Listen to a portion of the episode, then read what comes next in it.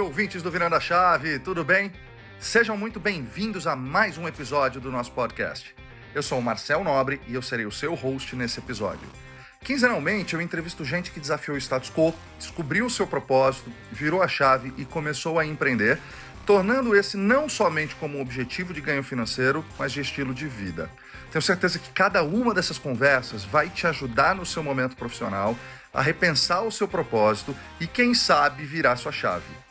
Antes de começar, eu quero te convidar a tirar um print desse episódio que você está ouvindo e me marcar lá no arroba Marcel Penobre no Instagram, que eu vou ficar muito feliz. E se você achar que esse conteúdo valeu a pena, compartilha ele com alguém e ao terminar de escutar esse episódio, deixa o seu review com as suas cinco estrelinhas lá na plataforma em que você estiver escutando, que isso é muito importante para mim. Fechado? E se você quiser apoiar esse projeto para que ele se torne cada vez melhor e chegue a mais gente, existem várias formas de fazer isso. Acesse o site www.podcastvirandoachave.com.br que tem todas as informações lá.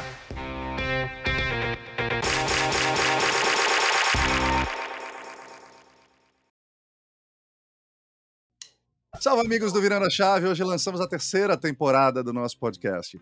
Teremos episódios quinzenais, intercalados com a série Desconstruindo o Mundo, que está sendo incrível e contamos histórias que vão além do empreendedorismo, mas também de pessoas que desafiam o status quo. Hoje é o dia de conhecer a jornada de mais um ser humano em transformação que desafiou o status quo, virou a chave, descobriu o seu propósito e foi empreender. Nascida em Lins, no interior de São Paulo, em uma família de duas irmãs, ela é mãe de três filhos e é tão desastrada quanto criativa. Pra vocês terem uma ideia, ela chegou a derrubar a hóstia no chão no dia da primeira comunhão na frente do padre. Achei alguém tão desastrada quanto eu, Ale. Como uma polímata nata, aliás, para quem não conhece a definição, polímata é uma pessoa cujo conhecimento não está restrito a uma única área. Né? Em termos menos formais, ele pode referir-se simplesmente a alguém que detém um grande conhecimento em diversos assuntos. Ela é cantora, compositora, futurista, empreendedora, estrategista digital, diretora criativa, atriz e especialista em marketing de conteúdo.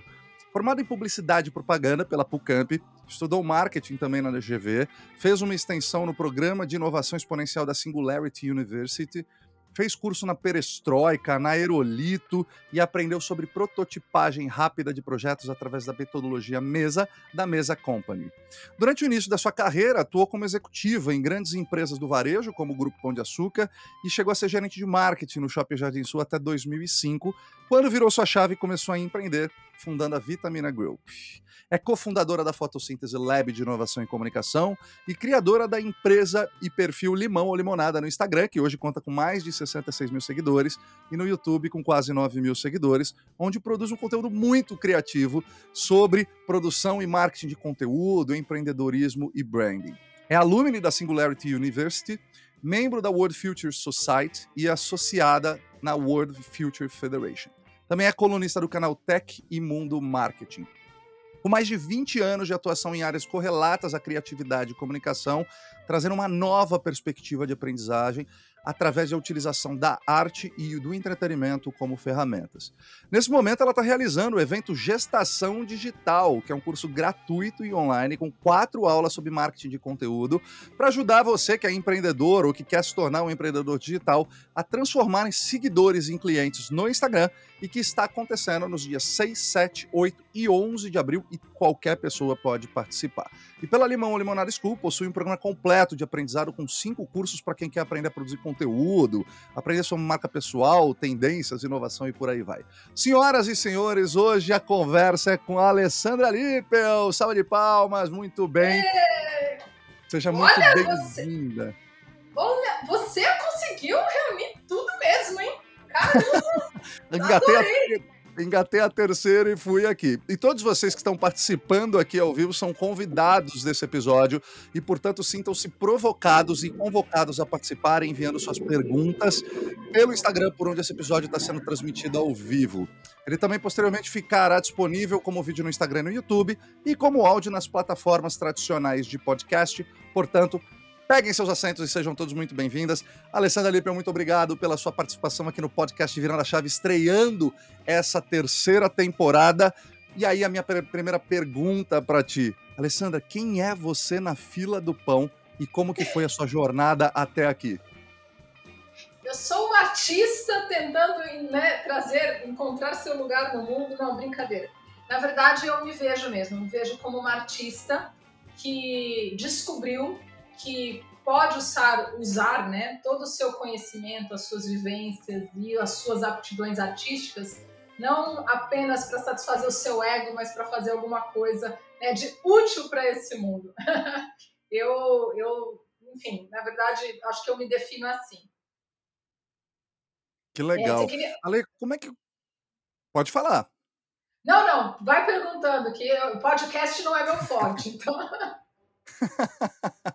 é, como é que foi a sua escolha pelo marketing como área de formação? Você, desde pequena, foi essa menina criativa, já tinha essa veia artística, e aí, quando falaram para você, olha, você precisa fazer uma faculdade. E aí você ficou ali entre artes cênicas e marketing, e aí te falaram que marketing talvez você arrumasse um emprego mais fácil. Como é que foi esse processo na sua construção? Foi assim, desde pequena, desde muito pequenininha mesmo, tipo, sei lá, 4, 5 anos, desde que eu me conheço por gente, eu sempre quis ser artista. Eu não sabia se eu queria ser atriz ou se eu queria ser cantora, eu sabia que eu queria estar na frente das câmeras, eu sempre gostei muito de televisão, de qualquer manifestação artística. As únicas, assim, que eu não tenho muita aptidão é tipo escultura, essas coisas eu não. Mas o audiovisual todo me, sempre me encantou muito. Então, eu sempre fiz teatro na escola, sempre fiz dança, fiz balé, fiz tudo isso que você imagina, né? Só que quando a gente é criança, né? Então, a família, os amigos, mas que coisa fofa, gente, olha como ela tem talento, mas ela dança tão bem, olha que gracinha e tal. E eu fui crescendo, né, é, com essa vontade e ouvindo essas coisas, né, da minha família. Aí fiz teatro na escola, aquelas coisas todas e tal. Só que aí foi chegando perto do, da época do vestibular. E aí, né, então, o que, que era o natural? Eu falei, não, né, vou fazer artes cênicas. Na Unicamp, né? Eu morava em Campinas na época. Vou fazer artes cênicas. Aí meu pai, como assim? Você tá louca?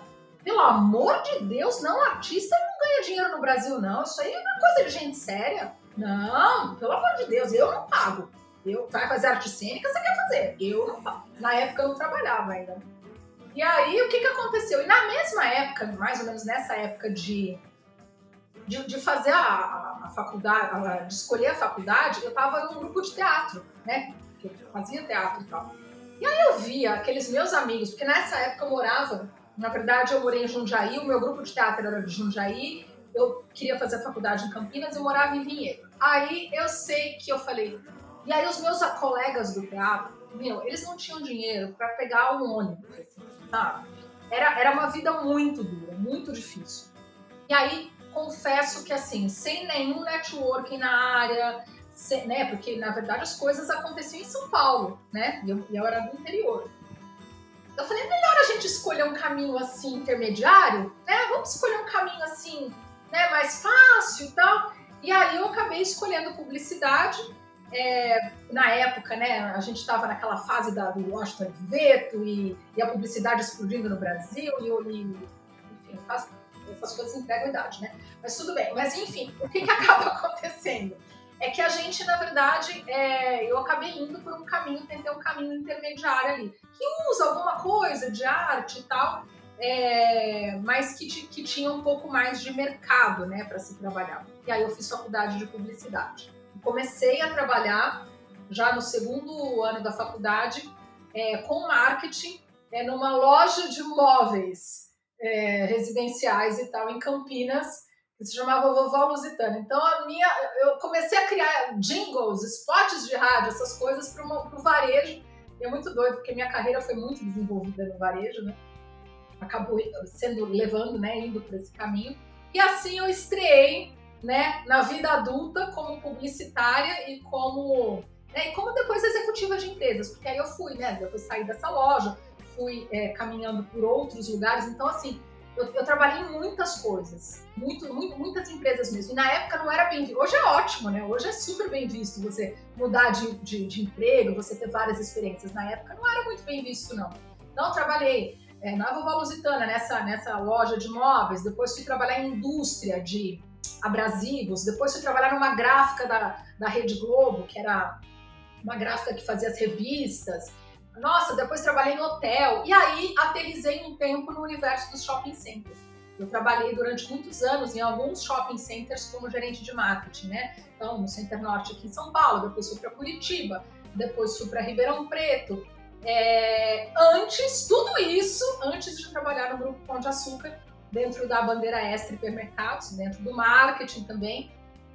É, e aí, depois, eu voltei, saí do Pão de Açúcar, voltei para a área de shoppings, para o Jardim Sul, e aí Aí em 2005 eu montei a Vitamina, comecei a minha agência. Foi a primeira virada de chave da minha carreira.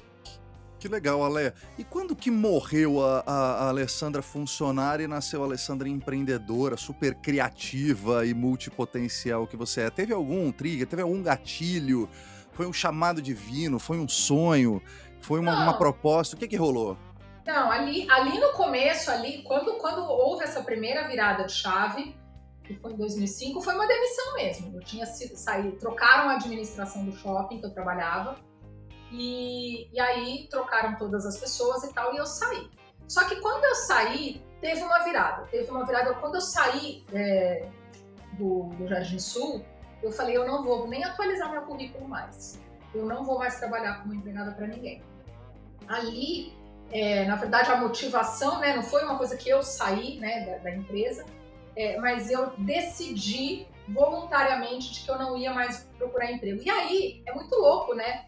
Porque o que, que aconteceu na sequência? Eu não vou atualizar o currículo, vou ver o que, que eu vou fazer aqui. Acho que eu vou começar uma agência de eventos, eu não sei e tal. E aí o que, que aconteceu? Um mês depois da minha demissão, eu descobri que eu estava grávida. Depois da demissão.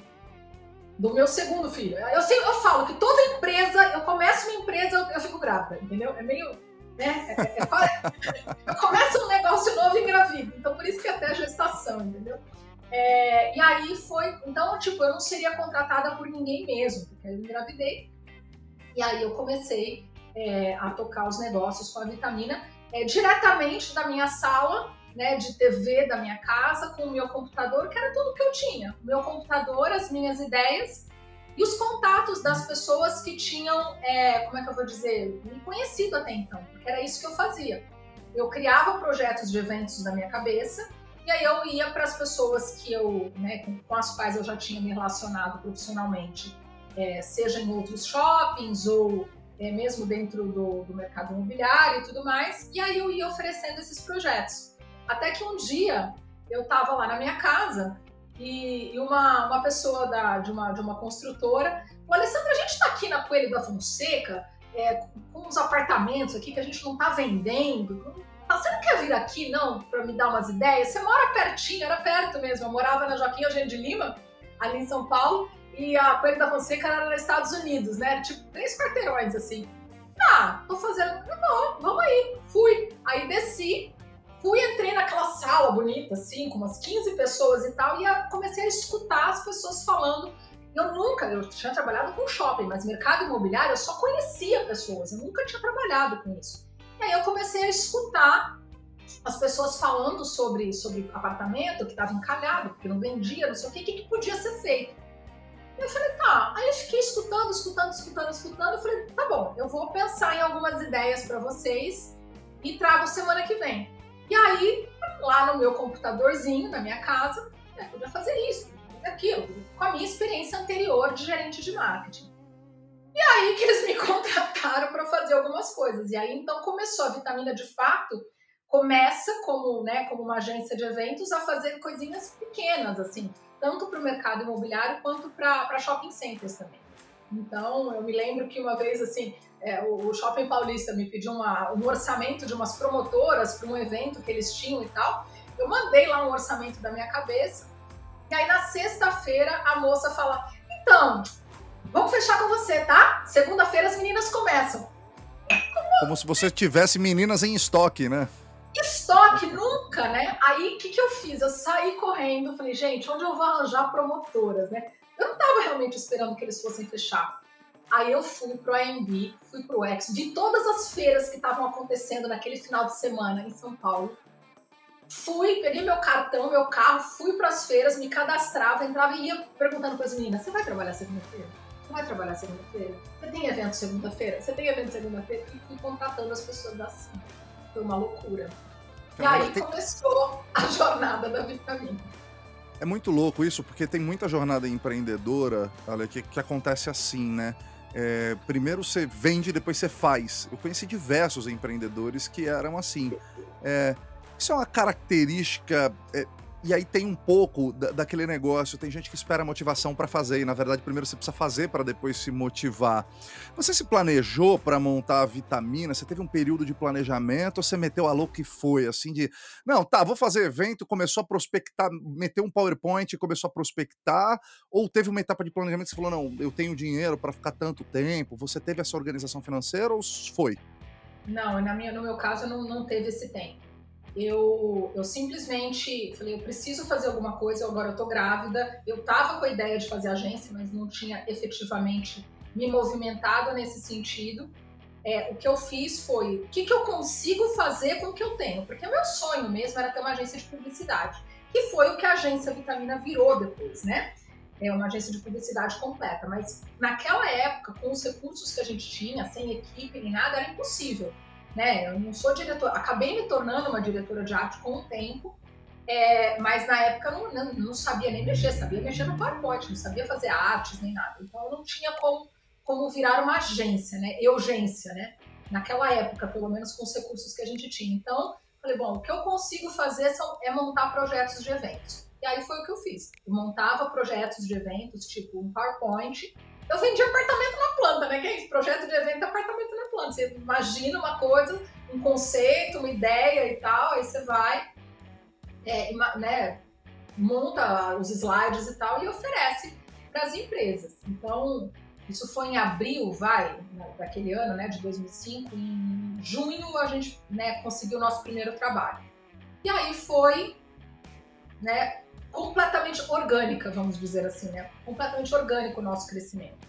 Né? Foi fruto de aprendizagem, aprendizagem e erro, mas é, eu diria que os primeiros dois anos e meio, quase três anos, muito difíceis, muito difíceis. Porque eu não sabia empreender, eu não sabia, eu não tinha tido nenhuma formação nesse sentido. Entendeu? Eu sempre fui executiva e eu, eu confesso para você que eu nem tinha, naquela época, eu não tinha o sonho de empreender. Eu não tinha esse sonho, ah, eu quero empreender. Não eu pensava, mas eu sempre achava que eu não estava preparada. Né? Eu tinha colegas que falavam, ah, mas por que você não monta uma empresa e tal? Não sei o que. Eu falava, eu não estou pronta para isso ainda. Era um universo muito. Eu tinha muito medo, assim, eu achava que eu não. sei lá. Não tinha vontade. Eu queria, na verdade, é, crescer mesmo dentro da área de shopping centers como executiva. Naquela época era isso. Teve algum dia que você falou, cara, vai dar errado, eu vou ter que voltar a procurar um emprego, é... ou não? É, porque a gente vê muito, muito esses altos e baixos, né, Alex? Você falou que foram dois anos e meio bem difíceis. E eu acho que as pessoas que têm medo de empreender e de virar chave são pessoas que, que têm medo do curto prazo, eu digo, né? Porque no longo prazo não existe dar errado, existe você desistir. Porque se você continuar insistindo, em algum momento vai dar certo se você amar o que você faz, se você fizer bem feito e tudo mais. Teve um dia que você falou, cara, fudeu, eu vou ter que fechar essa casa, eu vou ter que procurar emprego, vou ter que assinar CLT de novo? É, assim, te, teve, teve de voltar a procurar emprego, não. Mas, na verdade, o que que acontece? Eu, a verdade tem que ser dita, né? Então, assim, eu, eu casada, sou casada, né? Há 20 anos com meu marido e tal. Então, assim, é, ele, ele sempre supriu as coisas aqui de casa, então a gente dividia as contas, mas não faltou, né? Tipo, não eram as duas pessoas desempregadas. O Ricardo segurou as contas, né? Meu marido e tal.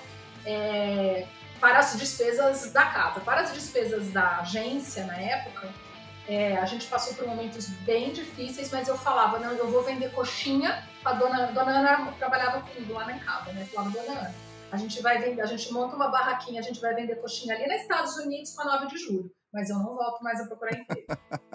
A gente vai, a senhora traz, a gente pega uma toalha, a gente põe umas coxinhas ali para vender, a senhora cozinha bem, eu não cozinho nada, né? Mas ela cozinhava bem. E aí eu pensava, tipo, nisso. Eu cheguei a vender livro em sebo para conseguir pôr dinheiro, no, gasolina no carro, coisas assim, entendeu? Mas é, foi bem difícil. Mas que depois, depois as coisas foram se encaminhando. Tem uma distância, né? Eu digo que tem muito empreendedorismo de palco, né? A gente geralmente compara o palco dos outros com os nossos bastidores, né? A gente, o, o empreendedorismo foi muito glamorizado no Brasil nos últimos anos como se fosse ser o dono de uma startup multimilionária e não tivesse dor. Né? E todo episódio eu falo e relembro que 54% dos empreendedores brasileiros são mulheres e negras. boa parte delas por opção, mas a grande maioria por falta de opção.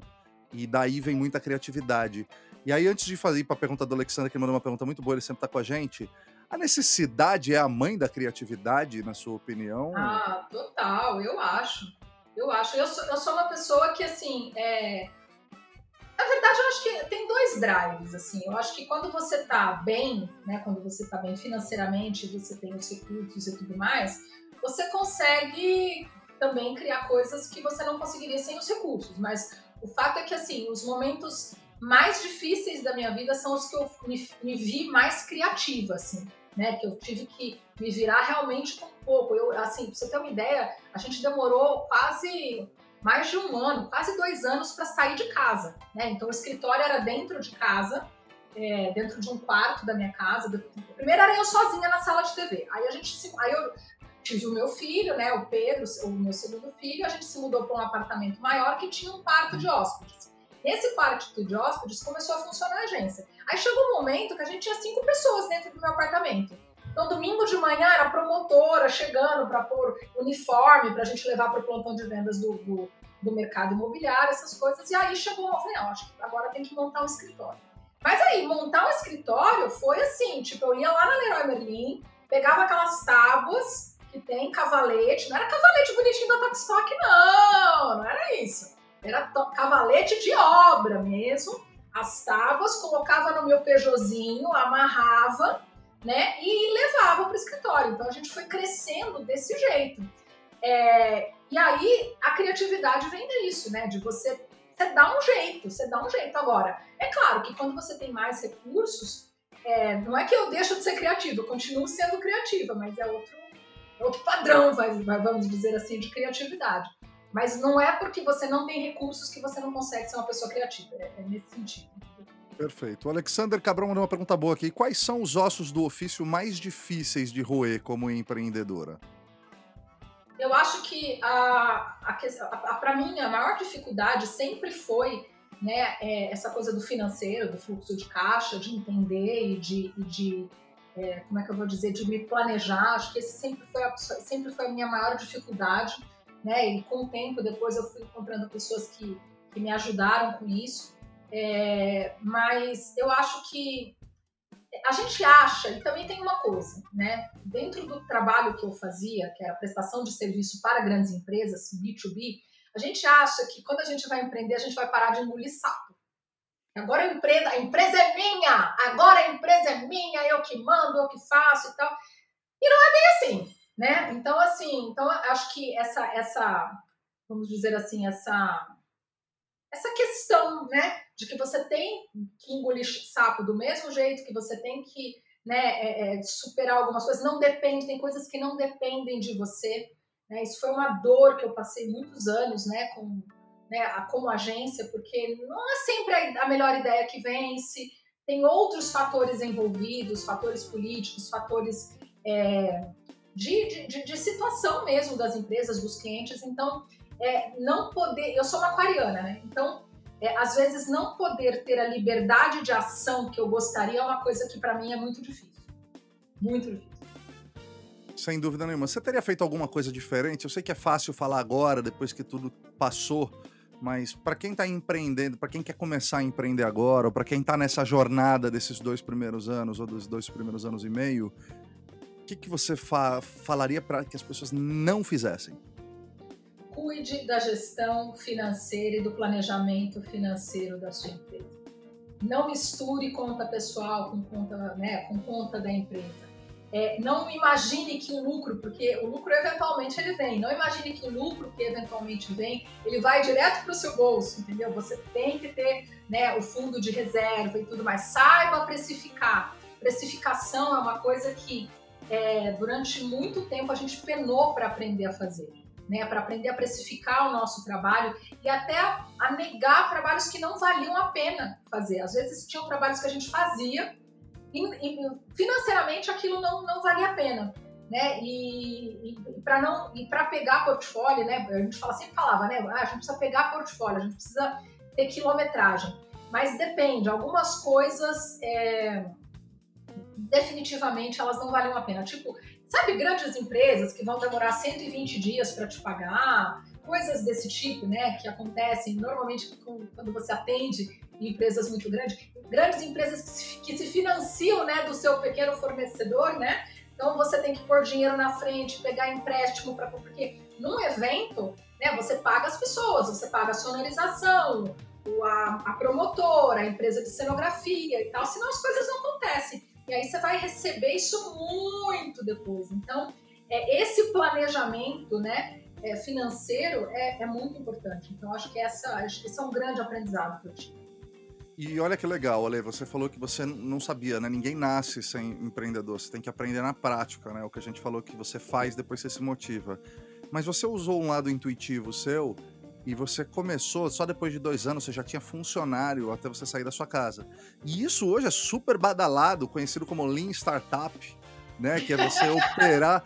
E, e, você usou isso intuitivamente. O quanto que você usa do seu lado intuitivo e o quanto você usa do seu lado racional nas suas decisões de negócio e da sua vida pessoal? Eu tento, eu tento equilibrar as duas coisas, sabia? É, hoje eu procuro ouvir mais pessoas, né? Eu não tomo eu acho que teve uma época na agência que eu fazia muito da minha cabeça, né? E aí batia muito a cabeça por não escutar outras pessoas. Então isso também não é bom, sabe? Né? É, intuição demais também não, é, não é bom. Então é bom você, eu acho que ter um equilíbrio, né? Entre essas duas coisas. Então, por exemplo, o Limão Limonada era uma, foi uma iniciativa, por exemplo, que eu comecei em 2015. Eu sabia que ela ia dar certo. Eu sabia. Eu sabia. eu, eu tinha dentro de mim mesmo que todas as evidências dissessem que não, né? Porque eu só comecei a monetizar o limão agora, né, no começo de 2020. Mas isso, isso foi intuitivo. Mas, mas eu acho que é preciso ter um equilíbrio, né? É, nem só razão e você não ter nada de intuição, e nem só intuição também, porque senão você quebra, né, bate, bate a cabeça na parede, entendeu? Então eu procuro equilibrar as duas coisas. Você é uma das pessoas que, que eu percebo que aposta muito alto no marketing de conteúdo, né? É, você acha que funciona isso para todas as pessoas e todos os tipos e tamanhos de empresa? O marketing de conteúdo funciona para qualquer negócio, como criação de autoridade ou prospecção? Como que você avalia isso, Ale? Olha, eu vou, eu vou falar da minha vivência, né? Do que eu vivi, né? Eu posso falar do que eu vivi. É, o que acontece? Eu acho que o marketing de conteúdo ele funciona melhor, né, é, para as pequenas empresas. Vou te falar por quê. O que, que acontece? É, a gente vem de um histórico, e eu passei, né, venho de muitos anos de publicidade, eu vi todas as transformações acontecendo, né, ao longo do, né, da, da, da, história da publicidade dos últimos 20 anos, né, é, e o que, que acontece? Muitas empresas, não estou dizendo que todas a gente nunca generaliza, mas muitas empresas é, grandes empresas viram no, no, nas redes sociais uma forma de, de, de, anunciar. Né? Olha, temos aqui mais uma mídia, temos TV, rádio, outdoor, rede social. E aí eles acabaram trazendo a mesma lógica de publicidade des, desses lugares para a rede social, só que aqui é outra banda, o negócio funciona de outro jeito. Então, para essas e para essas, e quanto maior a empresa, mais dificuldade ela tem de entender como funciona o idioma do Instagram. Né, como no caso, que é, o, que é a rede que eu mais, mais é, navego e, e conheço. É, que é um outro jeito. E aí, por uma, por, por, uma série de questões políticas, velocidade e tal, é, as empresas grandes elas têm muita dificuldade de se humanizarem. Né? E o Instagram é um lugar de humanização. Então, para que você tenha bons resultados orgânicos, porque uma coisa é você pegar um milhão de reais, pagar tráfego pago e todo mundo vai ver seu post, né? Isso é ok. Agora, engajamento real, geração de comunidade mesmo, comunidade engajada, você precisa de marcas humanizadas. Pessoas e marcas humanizadas. E as grandes empresas têm muita dificuldade de fazer e de entender essa linguagem. Então, por isso é que eu acredito que as redes sociais elas funcionam melhor, elas é, sim, é, elas são uma, uma ferramenta maravilhosa para você construir negócios inteiros a partir é, do Instagram, porque o que, que a gente, o que, que acabou acontecendo? Só para a gente traçar aqui uma, uma linha do tempo, né? É, do, que, do que veio acontecendo com, é, com as redes sociais desde, sei lá, desde 2010. Então, 2010 as redes começaram, as redes sociais começaram a acontecer, 2014, 2015 mais ou menos o Instagram.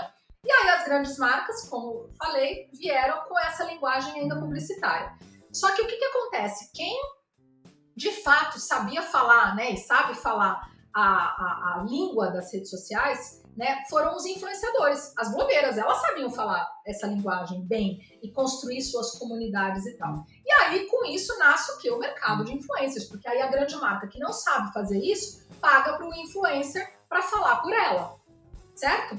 Muito bem. Aí, o que, que acabou acontecendo? Então, isso veio evoluindo, evoluindo, e aí alguns empreendedores, na verdade, antes disso, alguns influenciadores falaram assim, nossa, mas que interessante, né? Se eu, falando dessa marca, eu consigo fazer com que essa marca venda tanto, se eu vendesse meus próprios produtos?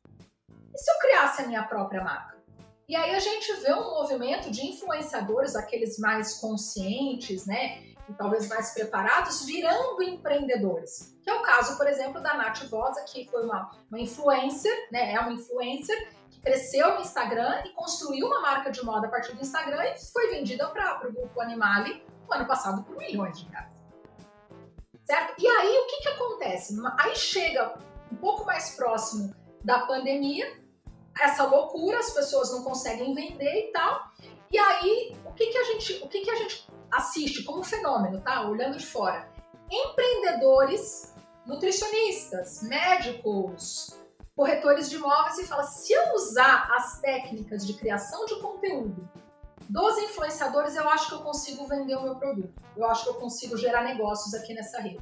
E aí nasce, nasce essa categoria nova que eu chamo que são os influempreendedores. Ou seja, são empreendedores, e aí pode ser dono de restaurante, pode ser dono de uma sorveteria, pode ser uma dermatologista, pode ser uma professora, que usa o Instagram não pra, só para o seu lifestyle, que é o que as blogueiras mais faziam, mas para usar um pouco desses elementos de criação de conteúdo para vender seus produtos e serviços. E aí virou um boom, né? E aí todo mundo hoje quer aprender como trabalhar nessa plataforma, como é que aprende a falar essa língua, né? E aí deixa de ser um lugar, né, da blogueirinha para ser um lugar dos empreendedores, e, e principalmente os pequenos empreendedores. Faz sentido? Muito, uma aula. Uma aula, Alessandra, sério mesmo, uma aula de. É, e você me deu vários insights interessantes, porque algumas coisas que você falou eu, eu, eu, conhecia, mas você explicou de uma forma tão didática, assim, numa linha do tempo, que dá para perceber agora mais claro essa evolução.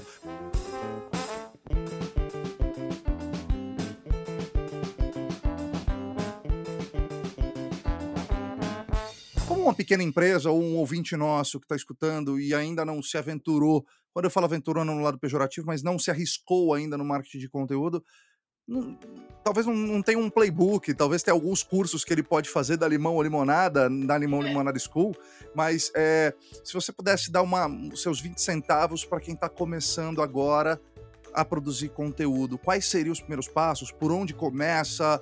Quais seriam os 20 centavos mesmo que você teria para dar, Ale? É, na verdade, eu acho que a pessoa ela tem que aprender que o Instagram, da mesma forma que é, o cinema tem uma linguagem. Não estou dizendo que a arte, não estou dizendo, né, não estou elevando o Instagram a uma categoria de arte, mas o que eu estou querendo dizer é que como canal de comunicação, o Instagram, assim como a TV, assim como o rádio, assim como o jornal, assim como a revista, assim como o podcast, ele tem uma linguagem própria. Ele tem uma linguagem própria e você, é, para que você tenha resultados a partir disso, você precisa saber quais botões você aperta e como você é, é como um carro, né? Que você acabou de, né, de dirigir e tal, você está aprendendo a dirigir, você tem que aprender primeiro como, como é, né, a marcha, o volante, os equipamentos que tem no carro, você, como é que aperta o botão ali, começar a aprender. Mas de preferência, não só na teoria, mas praticando, fazendo, produzindo conteúdo. Acho que eu não acredito nessa coisa de você. Né, e eu conheço muita gente que, que comete esse equívoco. Não, eu não estou preparado. Quando eu estiver preparado, eu faço cinco cursos, aí eu vou estar preparado. Não, as coisas elas têm que acontecer no paralelo, porque você aprende e, e coloca, e implementa, aprende, implementa, aprende, implementa, porque leva. Assim, para que você comece a ter as, sei lá, vamos dizer assim, as primeiras, os primeiros retornos, né? é, em termos de clientes e tal, você pode ter 30, 40 dias, você já começa a ter esse retorno. Mas para você dominar a linguagem, né, como idioma mesmo, o Instagram como idioma, leva de 3 a 6 meses para você entender e saber falar nessa língua nova, entendeu? Porque é uma língua nova. Então, na minha opinião, é busque conhecimento gratuito, né, se a pessoa não quiser ainda se investir num curso, mas depois fazer um curso é interessante porque é, os conteúdos gratuitos, o que, que acontece? Você tem fragmentos, né? né? É como se fossem peças embaralhadas do quebra-cabeça. Né? Não, você, é, e aí o curso ele te dá a linha completa, né? Ele te dá os, a sequência de passos que você precisa fazer e ao mesmo tempo, mas, mas para quem quer começar, o, o, conteúdo gratuito é muito bom. E aí você vai tentativa e erro, vai testando, vai testando, vai testando. E aí, com o tempo, você vai é, aprendendo a como, como lidar realmente com, com o Instagram. Mas eu não tenho dúvida que, assim, é o que eu estou dizendo. Negócios inteiros nascem a partir do Instagram, né? nascem a partir do Instagram e podem faturar. Eu conheço alguns que faturam milhões de reais né? Então, tem um gato aqui em cima da mesa, tá? Então, daqui a pouco vai aparecer um gato aqui, mas eu vou tirar. Deixa ela vir, aí eu tiro. Ale, é, você como uma pessoa criativa, você entende que a criatividade é algo nato das pessoas criativas, você já nasce com isso, ou é possível se desenvolver com algumas técnicas, mesmo que você não seja uma pessoa que possui essa habilidade natural? Eu, eu acredito que com técnica. Eu acredito que com técnica você desenvolve. Eu não acho que todo mundo nasce criativo. É, eu acho que as pessoas elas vão desenvolvendo. Eu acho que tem uma questão, não é nem nada.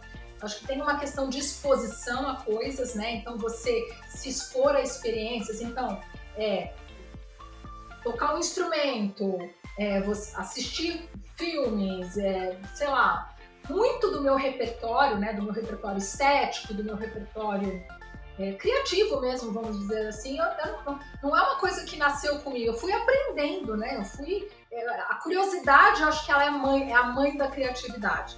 Né? Então, é você ser curioso e tá fuçando o tempo inteiro coisas novas e, e, vai aumentando, né? Criando esse repertório. E aí, quando você precisa ter uma solução, né? Você, olha, isso aqui talvez combinasse com isso aqui, né? E tem uma, uma, característica que eu tenho, que eu acho que me ajuda a ser mais criativa, que todo mundo pode praticar, que é de ser de várias tribos. Eu nunca fui de uma única tribo, desde a escola, desde pequenininha. Então eu nunca tive só um grupo de amigos, sabe? Eu, eu, eu era amiga dos, daqueles assim que estudavam mais, mas eu também era amiga do pessoal do fundão. E aí, fora essas duas turmas, eu tinha a, turma do teatro, né? Que eram os malucos e tal do, do, do teatro. Então, é essa, essa mistura né, de, de você conhecer pessoas diferentes, de áreas diferentes, que, no, que é, não são exatamente da sua, te ajudam a aumentar também esse repertório, além das outras coisas, como, é, enfim, praticar um instrumento, ver uma série, essas coisas.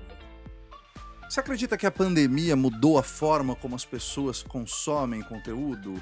Ou não, ou a gente continua consumindo do mesmo jeito, só que talvez por estar mais tempo em casa consumindo mais?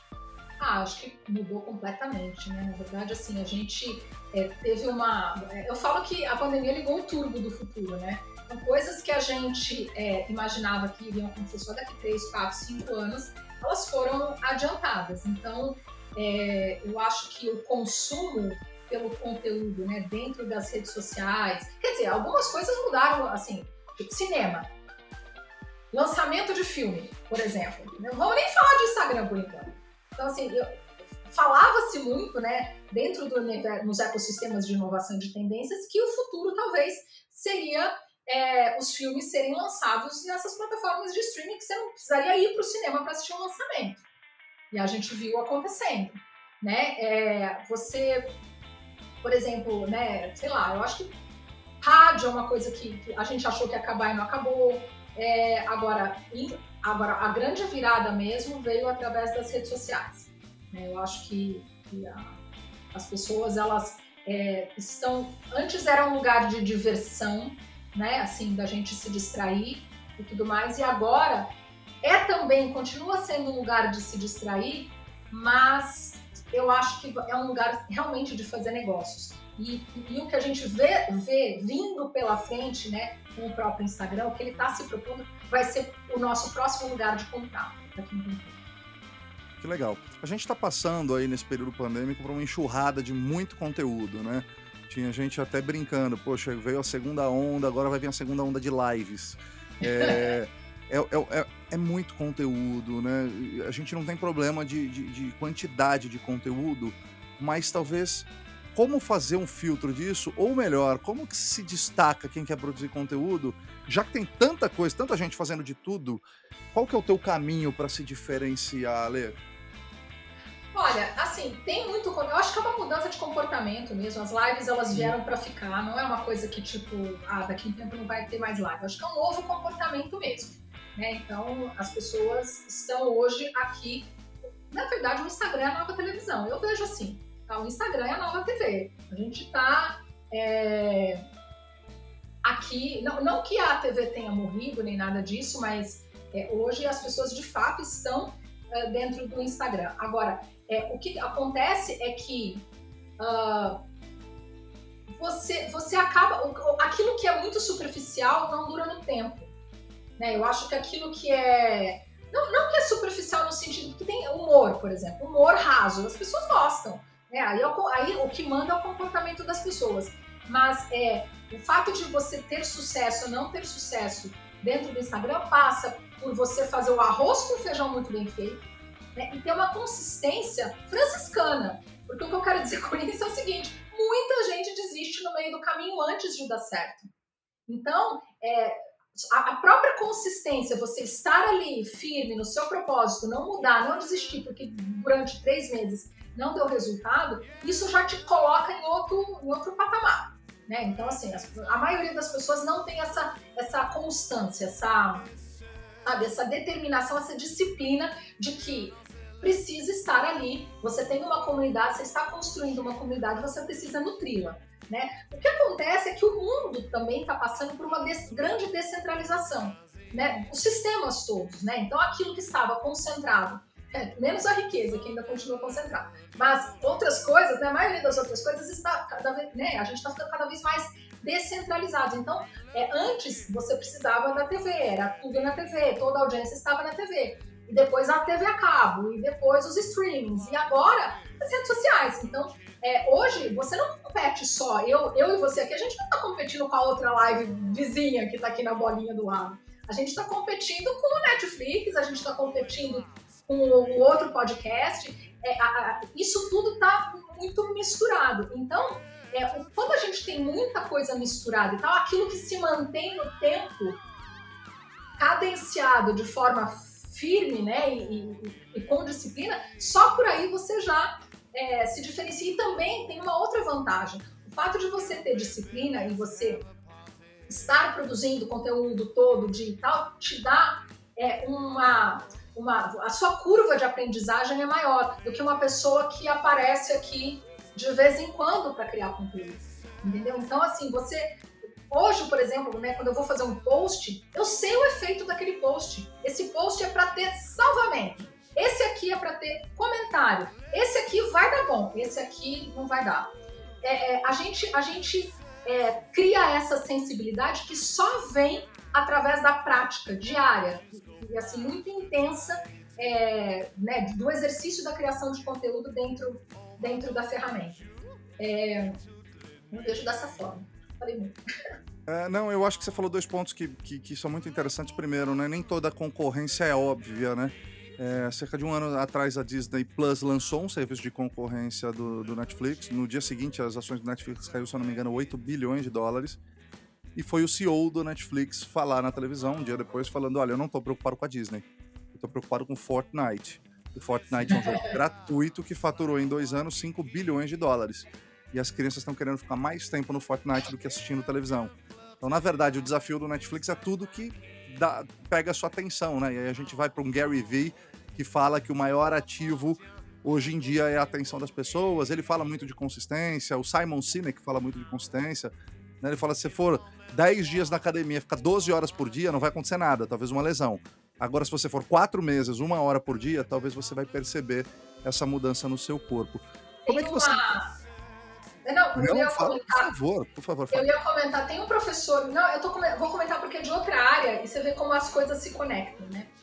É, eu tinha um professor de canto, né? E eu fiz canto, né? Fiz canto para musicais, né? Para aprimorar a minha voz, porque na verdade eu sempre, eu sempre fui uma melhor compositora do que uma cantora, né? Embora eu adore cantar, mas eu sou melhor compositora do que cantora. E aí eu fui fazer essa aula com Marconi Araújo, professor de grandes musicais e tal. E eu falava para ele, mas Marconi, você acha que eu posso conseguir vir um dia cantar uma, uma obra como, sei lá, como Le Miserable, né, e tal? Ele falava assim, Alessandro, é o seguinte, existem pessoas que nascem com muito talento, só que com todo o talento que essa, a pessoa para tipo atingir uma, uma uma excelência numa determinada área, ela precisaria dar cinco passos, né? Uma pessoa extremamente talentosa. E aí você vê outras pessoas que não têm nem metade do talento daquela outra pessoa que precisa dar 120 passos. Só que aí, eu, na minha carreira, o que eu vi são, é que muitas pessoas deram 120 passos, já chegaram lá, e a que precisava dar três passinhos não deu nem, não, não deu nem dois. Entendeu? Então, essa coisa da gente achar que um talento extraordinário, que a gente precisa fazer algo muito diferente é, para a gente se destacar, é, é um pouco, talvez seja uma meia verdade. Por que, que eu estou dizendo isso? Porque, por exemplo, no meu caso, se eu te disser que é, para eu conseguir fazer com que o limão se tornasse uma empresa e fosse sustentável e tivesse essa constância e tudo mais, eu tive que ser menos genial, né, nas minhas, nos meus posts e tal, né, em termos de design. Cada post meu era uma obra de arte, assim, e tive que ter mais é, velocidade e constância sabe? Então, às vezes, criatividade demais também, você querer. E aí, às vezes, você também. A, a, a, criatividade demais, se você não tem uma comunicação clara, simples, as pessoas não entendem. Então, é, às vezes, menos é mais. Eu tô falando isso porque às vezes as pessoas acham que eu, ah, eu não tenho nada de especial, eu, meu conteúdo não é especial então, e eu vejo, assisto pessoas que estão, assim, faturando muito na internet, muito na internet, fazendo um trabalho correto Sabe? Não é, não é genial o trabalho, mas a pessoa ela tem uma determinação, pá, pá, pá, pá, pá, pá, de, sabe? Que é admirável. Mais do que a genialidade, entendeu? Que legal. É, Ale, a gente passou pela produção de conteúdo digitalmente, pelo texto, a gente passou pelo, por foto, a gente passou por vídeo e agora tem um bom de áudio, né? Com Clubhouse, que teve uma curva lá inicial, diminuiu um pouco, mas tende, tende a voltar. Alguns especialistas, como o Gary Vaynerchuk, fala que o futuro é no áudio, porque te permite fazer outras coisas ao mesmo tempo e, e manter a sua atenção ali. Como que você enxerga como futurista e como uma baita produtora de conteúdo, como é que você enxerga o futuro da produção de conteúdo digital? Eu acho, você quer saber mesmo? Na veia? Na veia, na lata, na, na veia, bucha. Na veia, na lata mesmo, que eu acho? Na lata. Eu acho que nós vamos viver realidades mistas, né? Na verdade, vai ser tudo. A gente vai, vai chegar no momento em que vai ser difícil distinguir o que é real e o que não é. Eu acho que a gente. É, o que, que acontece? É, tem um detalhe, um detalhezinho que vai acontecer nos próximos anos e que a gente não está levando em consideração, é, que é a, a chegada do 5G forte no, no mundo inteiro.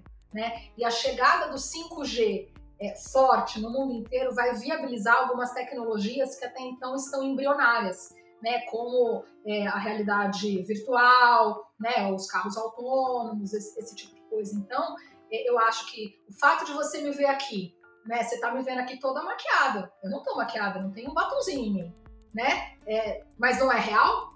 Eu não sou real?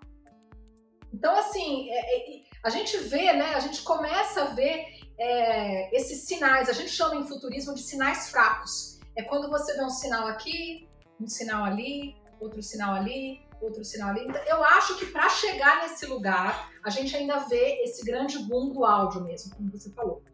Né? A gente ainda tem uma era de ouro é, do áudio e desses vídeos, é, de uma forma mais imediata, desse formato de vídeos é, curtos, como aqui o do Reels e tudo mais, que deve é, né, continuar crescendo nos próximos dois, três anos aí. É, agora, o que. Aí você me perguntou, futuro, futuro? Não te perguntei, né? futuro, futuro, futuro, futuro é realidade mista. É, é, são digital humans, né? Que são avatares digitais, e a gente se encontrando, por exemplo, a gente poderia estar fazendo esse podcast né, nossos dois avatares sentados né, em frente à Torre Eiffel, né, tô, né, enfim, conversando ali e, e, dentro desse ambiente virtual que vai ser muito cada vez mais real. Desculpa, mas aqui é. mas eu tô é achando maravilhoso, porque eu super é acredito. É por aí que vai, é por aí que vai. É, eu fico sempre. É, na verdade, é porque talvez a minha geração, até a geração anterior à minha, é, talvez tenha um pensamento, pô, mas aí vai perder o romantismo e tudo mais. Mas a gente esquece que essa nova geração é uma geração com um chip completamente diferente. Não só o chip, é o hardware e o software, né? Eu tenho um filho de 8 anos, é, já é um outro ser humaninho, é, já é outra coisa. E, e a gente acha que do nosso jeito, é muito saudosismo isso. Deixa eu te fazer uma outra pergunta aí falando um pouquinho de marketing, já branding, já falando de marketing mais para empresas. Eu percebo que algumas empresas entraram nessa onda do marketing mais humanizado, eles tentam passar uma imagem bacana, com um propósito incrível, mas na realidade é bem diferente. Então é uma empresa que faz uma baita campanha no Dia das Mulheres, só que só 5% do corpo diretivo são compostos por mulheres e ainda tem uma diferença salarial entre homens e mulheres. A gente também vive um momento que as pessoas estão questionando muito isso, né? Que querem conhecer é, é, os ossos expostos, né? A alma da empresa. E eles querem se conectar com essa essência e não com a imagem que ela passa.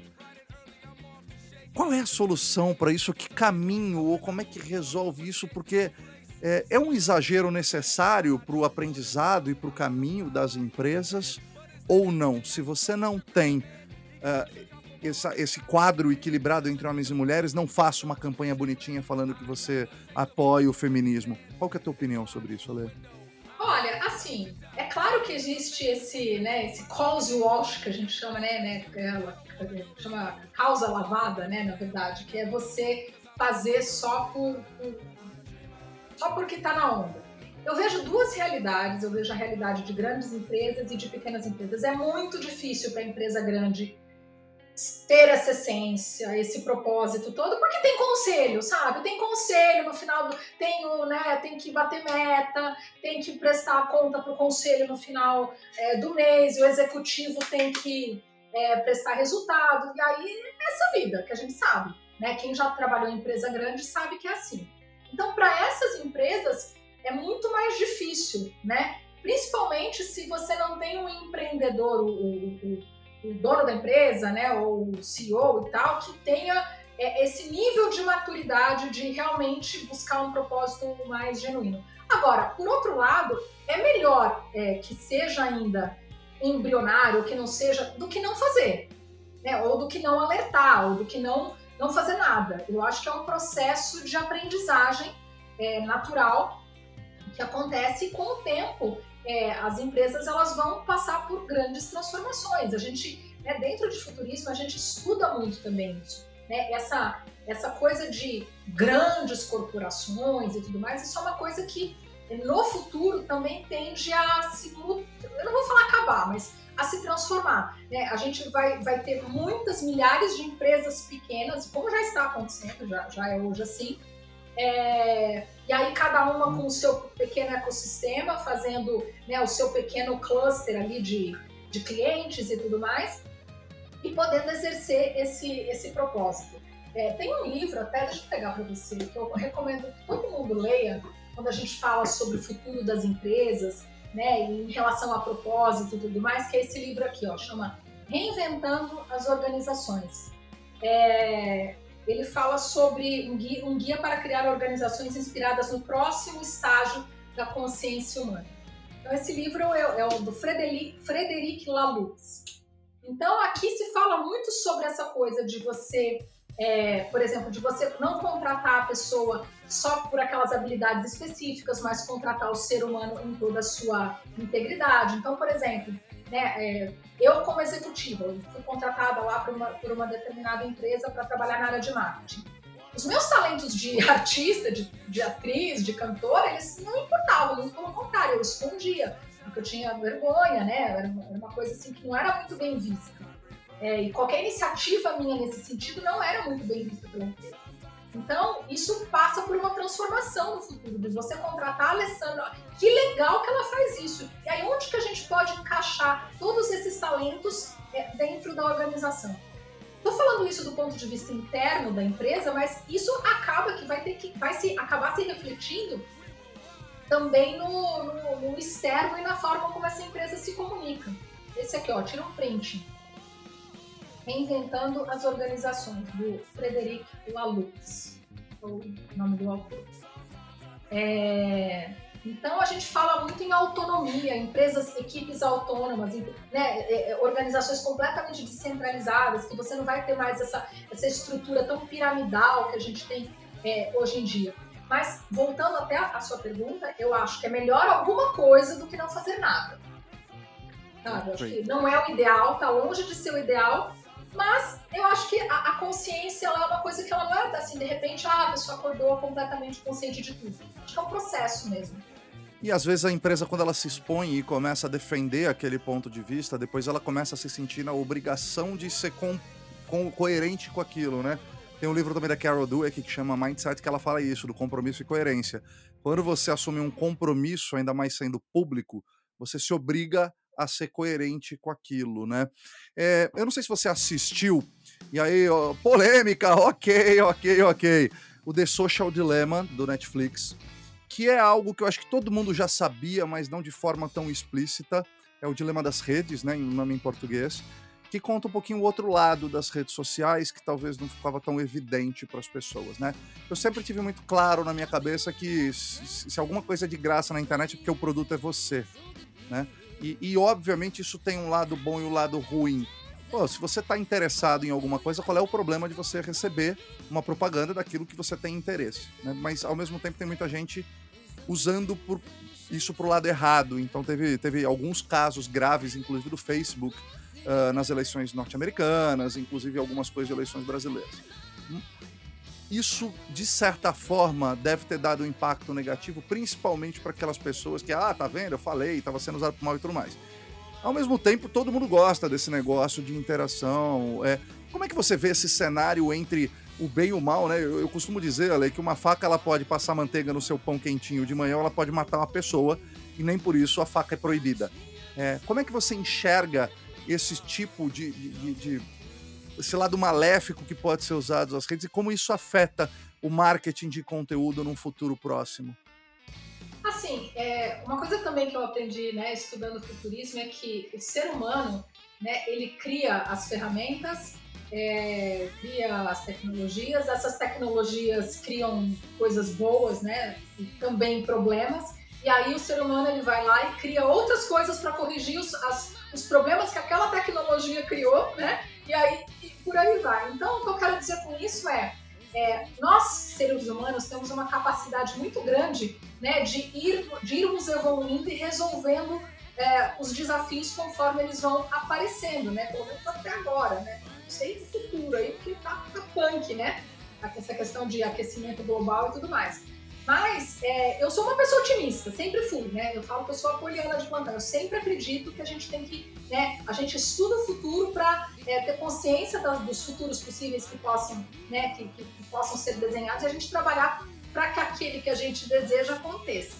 Então eu acho que sim, as redes sociais elas são extremamente benéficas, elas estão dando voz a milhares de pessoas que não teriam a menor condição por exemplo, de atuar nacionalmente dentro do seu negócio. Então, se você ter uma ideia, eu durante 15 anos com a minha agência, eu só atendi mercado de São Paulo, não conseguia, porque não tinha braço, porque não tinha filial, era, foi difícil para mim, não consegui. Não, não deu para mim. E hoje eu tenho aluno em Portugal, hoje eu tenho aluno na Carolina do Norte, hoje eu tenho aluno no Brasil inteiro. Uma atuação que, eu, que seria impossível sem é, é, né, sem a minha presença dentro do digital. Agora, por outro lado, é, o Instagram tem problemas de, de dados, algoritmos, tudo aquilo que mostra lá, ele tem. Ele tem, e que bom que aquilo tudo foi exposto para que a gente possa agora ter é, movimentos no sentido de melhorar isso que está acontecendo, ou de transformar, ou de mudar. Então vem a LGPD e vem outras legislações no, na Europa e tudo mais, que é para é, a gente ir ajustando esses. Mas isso, mas, mas também vou te falar, vai aparecer alguma outra coisa que vai ser boa e aí vai ter o problema e aí a gente corre atrás para arranjar a solução para aquele problema. Eu acredito que é do ser humano, é da, é da nossa história. Né? Então a gente, é, primeiro, é, sei lá, carro, por exemplo, né? Carro, vamos falar de um exemplo bem recente, né? Carro a combustão. É maravilhoso, né? Permitiu um desenvolvimento enorme e tal. A que preço, né? É para a poluição do planeta, né? Agora a gente corre atrás, existem empresas, iniciativas e a gente vê a matriz do mundo, né? A matriz energética do mundo se transformando, né? Em poucos anos, em 2030, na Alemanha não se pode mais ter carro a combustão. Então é essa, essa é assim que a banda toca, é assim que o mundo evolui. Que ótimo.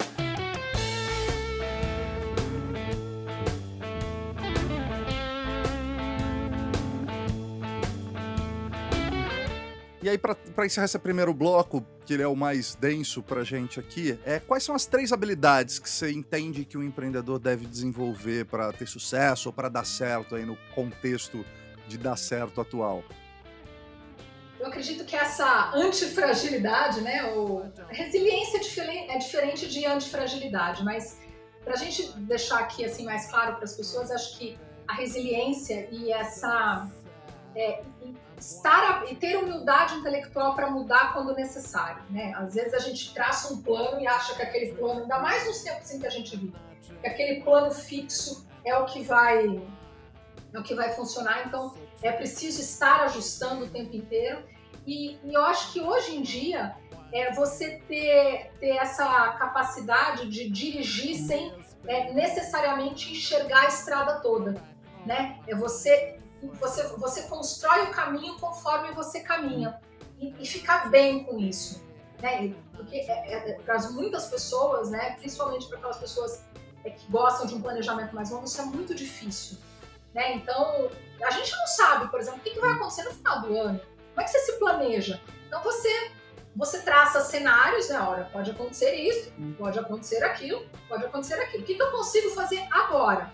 E aí você vai caminhando e, as, e, e, é como se, sabe na neblina, quando você está indo para Campos do Jordão, você está indo assim na neblina, e aí você vai indo e aí ela vai abrindo, e você anda mais um pouquinho, ela vai abrindo mais um pouquinho e tal, porque o fato é que hoje a gente não tem, assim, não, não consegue enxergar as coisas a, a, longuíssimo prazo. Então a gente tem que procurar manter a nossa sanidade mental e estarmos abertos para, para ajustes sempre que forem necessários. Que legal. Alessandra, além de produzir conteúdo, você tem duas empresas. Como é que é a sua rotina? Como é que você se divide? Como é que você se organiza dentro de tantas atribuições e atividades? Na verdade, eu tinha duas empresas, né? Na verdade, eu tinha duas agências mais o Limão. E aí o que acabou acontecendo foi que com o tempo. Aliás, deixa eu dar um recado. Posso dar um recado agora, porque são oito horas? A hora que você quiser. Tem, tem, alunos nossos, pessoal do Limão Limonada, da comunidade da gestação digital. A aula número 2 de Storytelling foi liberada, tá? Acabei de receber aqui. Uh. Então vocês devem ter recebido aí no WhatsApp de vocês, aí dos grupos do nosso lançamento. É, quem quiser já pode assistir a aula 2, não é? Pode assistir depois também, pode continuar aqui na live com a gente, mas só para só avisar que a gente que a gente liberou a aula número 2, é porque tinha horário, né? né? Aquela horário, tô todo mundo esperando às 8 horas, aí deu 8 horas. É, mas vocês podem assistir depois também. Mas voltando aqui a, a, a, ao que a gente estava dizendo. Nossa, agora me perdi. O que você tinha falado? Não, como é que é a sua rotina para você tocar? Acho ah, que convergiu, todas as suas empresas convergiram para um negócio só, isso, foi isso? Lê? Isso, exatamente. Eu tinha essas as duas agências e a e o Limão. Só que o Limão, na verdade, não era uma empresa até então, era uma iniciativa. Eu queria que ele desse certo. Né? Eu fiquei cinco anos sem monetizar o Limão. Eu comecei o Limão em, no dia 15, desculpa, em 2015. Né? E aí, é, eu desde 2018, mais ou menos, eu já estava colocando essas empresas assim, sabe assim, eu falo que eu coloquei as minhas agências em como induzido. Eu fui, eu fui, eu fui, eu fui desligando os aparelhos, assim, sabe? Eu fui dando medicamento e eu fui, eu fui tirando oxigênio, assim. Mas é porque, o que que acontece? Eu não sei, eu, eu admiro pessoas que consigam ter duas, três empresas simultaneamente. É, eu preciso, né, eu, eu, gosto de, muito de mergulhar dentro dos negócios que eu estou tocando e eu senti que o meu ciclo, de, né, o meu ciclo como agência convencional, eu já não, né, desde, né, desde o meu acidente lá em 2014, 2015, que eu já estava querendo fazer alguma coisa diferente.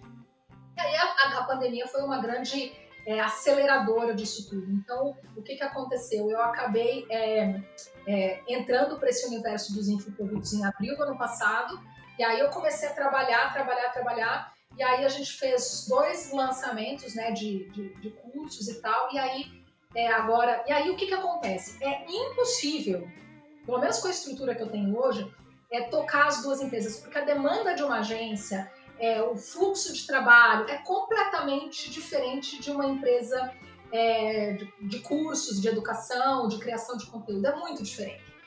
Por mais que eu também fizesse redes sociais para outros clientes. Então, assim, eu, eu, outras pessoas talvez consigam, eu não consegui. Aí, então, em janeiro desse ano, eu assumi publicamente que agora é, eu vou me dedicar 100% ao limão limonado.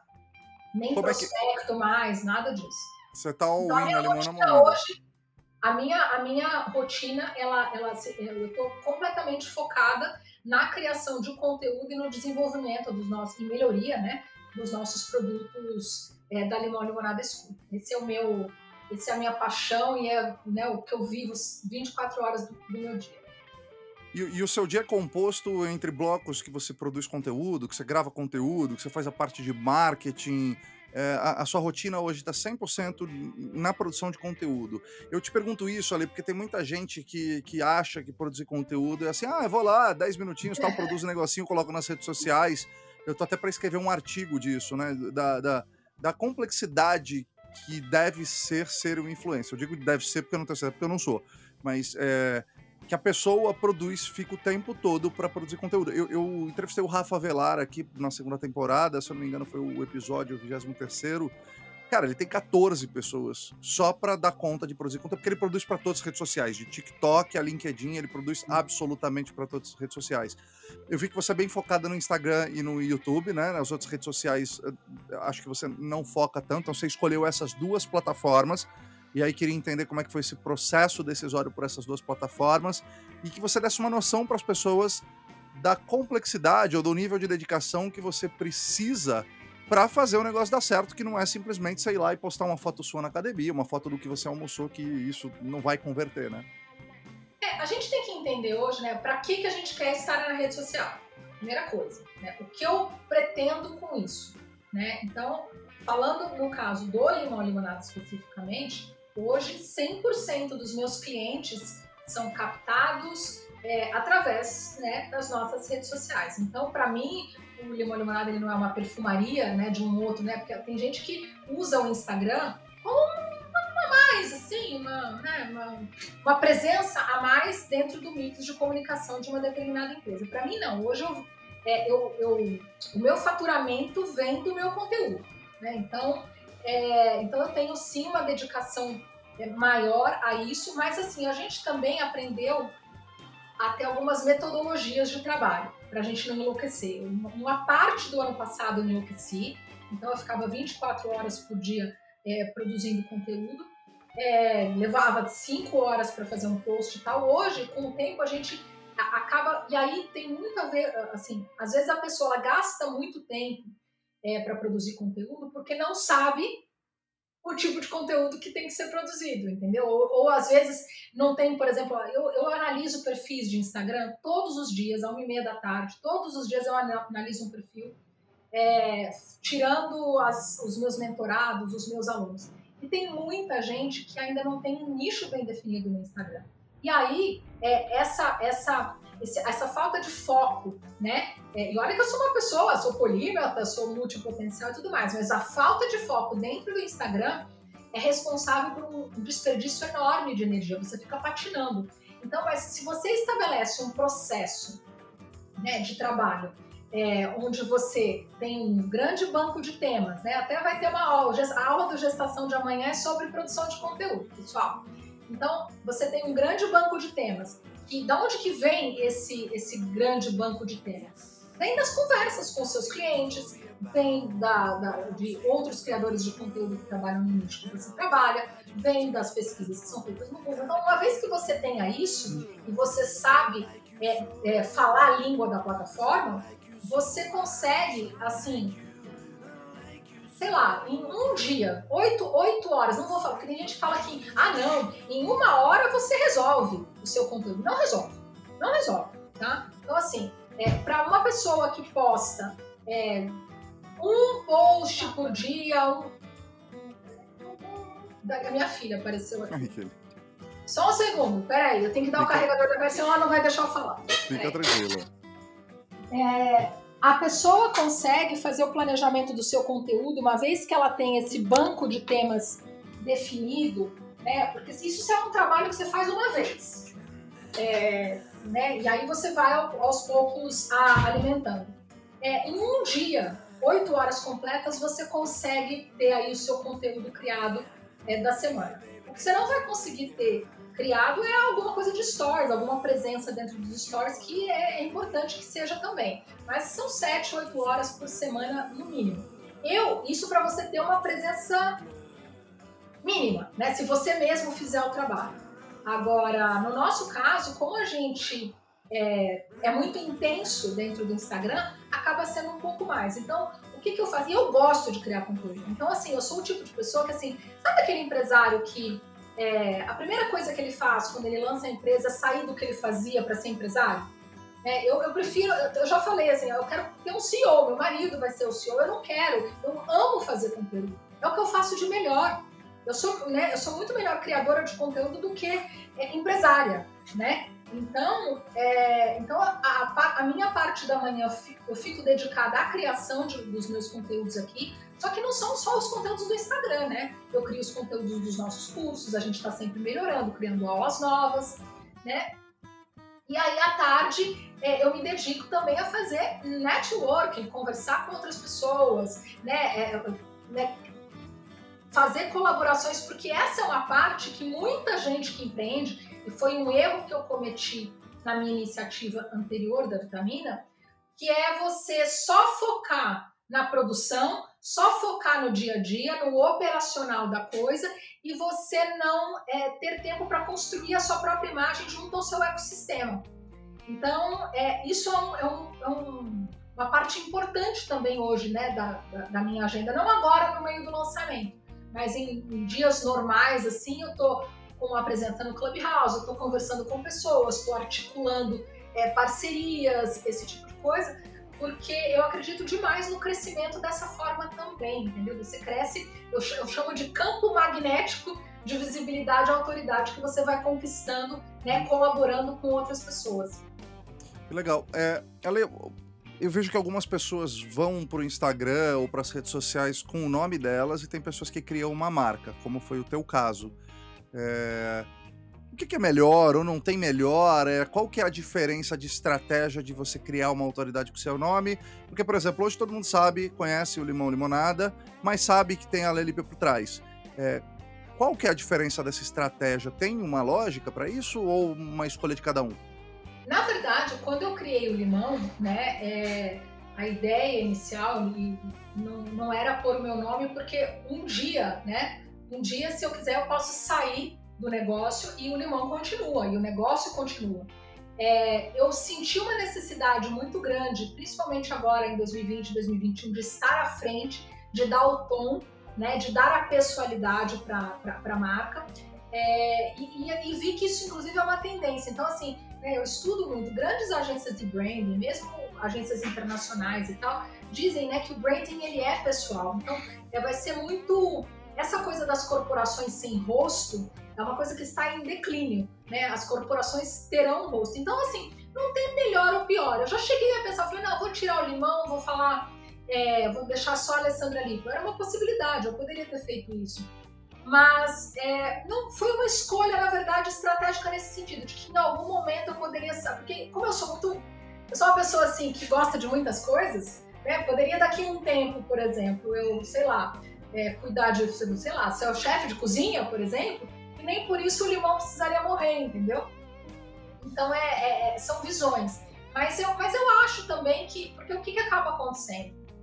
Quando você tem é, o seu nome associado a um nicho é, por muito tempo, é muito mais difícil depois você mudar. Eu conheço né, pessoas, criadores de conteúdo que trabalhavam, sei lá, por exemplo, com gastronomia. e aí mudaram agora para falar sobre moda, por exemplo, sabe? É uma, é uma mudança doída, porque quanto mais seguidores você tem, maior relevância você tem, maior a dificuldade de mudar. É, então, eu acho que para pessoas que são muito volúveis, vamos dizer assim, que um dia pode querer ser uma coisa, daqui dois anos outra, talvez uma marca seja, seja, seja uma boa estratégia. Um escudo. É, seja um bom escudo. Seja um bom, seja uma, seja um bom escudo, uma estratégia e, e tudo mais. É, agora, não, não tem regra, tá? É muito da personalidade de cada empreendedor, é muito da, da, do momento de vida dele. Hoje não sei, eu não sei se eu começasse o limão hoje, ou se eu começasse essa iniciativa hoje, eu não, não, não teria, não, não estaria usando o meu próprio nome. É que na época em que eu comecei o limão e criei o perfil, eu ainda tinha agência. Né? Eu ainda tinha agência, eu ainda tinha outras coisas acontecendo, eu ainda estava muito na dúvida do nicho que eu ia atuar. Então teve, teve, tiveram essas, esses fatores também que contribuíram. Que legal. E conta um pouquinho como é que surgiu, como é que foi essa ideia criativa é, do, do, do, Limão Limonada? Da onde que deu esse estalo de falar, cara, vou criar e vou ensinar isso, que você cons está conseguindo criar um perfil criativo que dá diversas dicas e tudo mais, mas que ao mesmo tempo está indo para o lado mais educacional. É, é, essa era a ideia lá no começo ou não era deixa eu testar e ver o que dá e ela foi se transformando ao longo do tempo? Foi se transformando ao longo do tempo. Na verdade, tudo começou no YouTube, não começou no Instagram, né? Então, o que, que aconteceu? Eu acho que muito, né, o pessoal que me conhece sabe dessa história. Eu, eu tava com a agência, eu, assim, eu já, eu já vinha. Olha, assim, eu sou uma pessoa, assim, super acelerada, né? Mas desde 2009, a agência começou em 2005. Em 2009, eu percebi, eu fui. Eu sempre fui essa pessoa de ir para festivais e tentar aprender e tudo mais. E aí eu fui para. Em 2009 eu fui para Cannes, para o Festival de Publicidade de Cannes. E aí a gente começou a ver ali, é, um, falava-se muito de brand entertainment, brand entertainment, brand content, conteúdo de marca. Eu, eu já percebia que a publicidade convencional ia se transformar completamente. E eu não estava mais gostando muito desse processo, mas precisava viver. Aí, né, 2009, 2010, eu já tinha vários funcionários, eu já tinha uma equipe, uma folha de pagamento e tal. Sabe aquela coisa de manter a coisa rodando? Em 2014, e isso foi indo, foi indo. Em 2014, é, eu sofri um acidente de carro indo para Campinas, ali na altura de Jundiaí. E o que, que aconteceu? É, eu tava virada, né? Eu não sei, um carro bateu em mim, mas eu não sei quanto eu provoquei, ajudei a provocar o acidente. O carro ele veio pela direita, assim, bateu e meu carro capotou. Mas eu não sei se eu fui passar muito rápido, eu, pode ser que eu tenha culpa no capô. E aí meu carro capotou, fui pro hospital. No hospital, graças a Deus, nada aconteceu comigo, mas eu descobri que eu tava grávida, na minha terceira filha, Maria Cecília, no hospital. E aí, pra mim, não sei quem acredita nisso, mas pra mim aquilo foi um sinal de que eu precisava mudar, de que eu precisava realmente fazer alguma coisa da minha vida. Porque eu vinha, né, uma coisa que eu nem comento muito, mas eu já tinha tido várias crises de ansiedade, eu tomava remédio, né, para ansiedade, remédios mais pesados e tudo mais, eu, tava, eu não tava feliz, né? E aí, o que que aconteceu? E aí, a Cecília nasceu e meio que aflorou uma criatividade em mim, é, foi mais ou menos naquela época em que teve a Copa do Mundo, o Brasil perdeu de 7 a 1, lembra? 7, 8, eu não lembro mais, mas eu sei que foi feio. É, e aí a gente estava num momento muito difícil do Brasil, e aí eu falei assim, poxa, eu tenho uma vontade de fazer uma coisa, sabe, para animar as pessoas, para tentar ver o lado bom, como eu te falei, né, sempre muito positivo. E aí eu procurei reunir todas as coisas bacanas de positividade em relação ao trabalho, a como você ser mais feliz no seu trabalho e criei o um canal. Na minha cabeça. Criei o canal, comecei a postar, só que eu comecei a ser inconstante no canal. Porque o que que acabava? A hora que o bicho apertava na agência, né? Eu, larga o canal, e vai, e vai tocar as coisas. Aí passa seis meses sem postar no canal. Aí todo o trabalho que você tinha construído vai por água abaixo. E eu fiquei assim de 2005 até 2020. E aí, limão ou limonada foi exatamente por isso. Eu falei, eu não vou criar um nome é, comum, eu queria uma coisa diferente, mas que representasse essa, essa coisa da transformação de dificuldades em, em uma coisa boa. Né? Então foi daí que surgiu limão e limonada, do ditado. né, popular, que a vida te der limões, transforma em limonada. Simples assim. Eu sempre gostei muito de fruta, né? Você vê, a minha agência chamava Vitamina, a outra agência Fotossíntese, Fotossíntese. então sempre foi fruta, planta, sempre foi por aí. Aí, e aí foi, foi isso. E aí a gente começou uh, falando primeiro, né, sobre é, felicidade no trabalho, como ser feliz no trabalho, como dar a volta por cima, como lidar com pessoas tóxicas, essas coisas. E aí, quando eu me envolvi com o universo do futurismo, lá para 2018, 2019, eu falei, gente, olha quanta coisa bacana que eu estou aprendendo aqui. As pessoas precisam, porque o futurismo, né, e todo, tudo que se aprende ali dentro fica dentro de uma bolha. Poucas pessoas têm acesso, né? Eu queria democratizar aquilo tudo. Então eu comecei a introduzir dentro do canal, é, e aí comecei já no Instagram, aí já final de 2019, comecei a introduzir sistemas de, de futuro dentro do Instagram, eu já tinha na época acho que uns 800 seguidores, e dentro do, do canal de YouTube também. Então fui para Vale do Silício, fui para Singularity, eu trazia tudo isso para o canal. Mas ainda sem um modelo de negócio definido, porque na verdade o que eu queria era ser influencer. Eu queria que a Nokia ou que a IBM pagasse para eu ir para a China fazer um documentário sobre robótica, sei lá. Mas nunca aconteceu, porque você tinha que ter um número muito grande, né? E eu, inconstante em função da agência, eu não conseguia fazer crescer é, esses canais. E aí, foi aí que aí, em abril de 2020, né, no meio da pandemia, a água bateu na bunda. E aí, assim, os clientes, os poucos clientes que eu tinha na agência, né, que eu já, já tava, né, colocando em coma induzido, eles meio que era, era um shopping center, aí começaram a ter essas dificuldades de fechar e tudo mais aí tinha questão de pagamento e tal, e fluxo de caixa. Eu falei, quer saber? Agora, aí eu peguei, acelerei a terceira, né, do, do limão e limonada, e aí eu falei, agora vai, agora esse negócio vai. E aí eu acabei é, indo para esse caminho do, do infoproduto, que é uma coisa que eu tinha preconceito. Eu tinha preconceito com infoproduto. Eu ficar falando, fórmula de lançamento, ah, não, não vou fazer isso, imagina, né? E aí você tem um super preconceito e aí não acaba não percebendo ao mesmo tempo, né? E eu agora conhecendo mais, é, que existe também um lado. Uh, você primeiro você pode fazer do seu jeito, então você não precisa seguir exatamente o roteiro, né? O, o jeito que a outra pessoa faz, se é brega, se não é brega, você faz, você pode fazer o seu bacana, descolado com a sua cara, e é o que eu procuro fazer. Não, gestação digital tem a minha cara, não, não tem muito essa cara de vendas do mercado, né? Eu procuro fazer muito com a nossa identidade. E ao mesmo tempo, você vê que no final das contas, no final das contas, tem que ser mais sobre as pessoas do que sobre você. E aí eu percebi que eu estaria sendo muito mais útil para as pessoas ensinando o que eu estava aprendendo do que é, querendo ser a tal da influenciadora. E aí a mudança de nicho, só para completar o raciocínio, de futuro para marketing digital aconteceu por uma co-construção com os próprios seguidores. Eu não queria falar de marketing. Eu estava cansada, não falei que eu estava cansada de agência, de publicidade tudo mais, eu não queria. Mas aí as pessoas pediam: mas como é que seu perfil está crescendo? Mas por que, que os seus posts são tão legais? Mas qual estratégia que você está. Eu falei, gente, será que é isso então? E aí eu comecei a criar alguns conteúdos relacionados a isso, e aí esses conteúdos eles iam muito bem.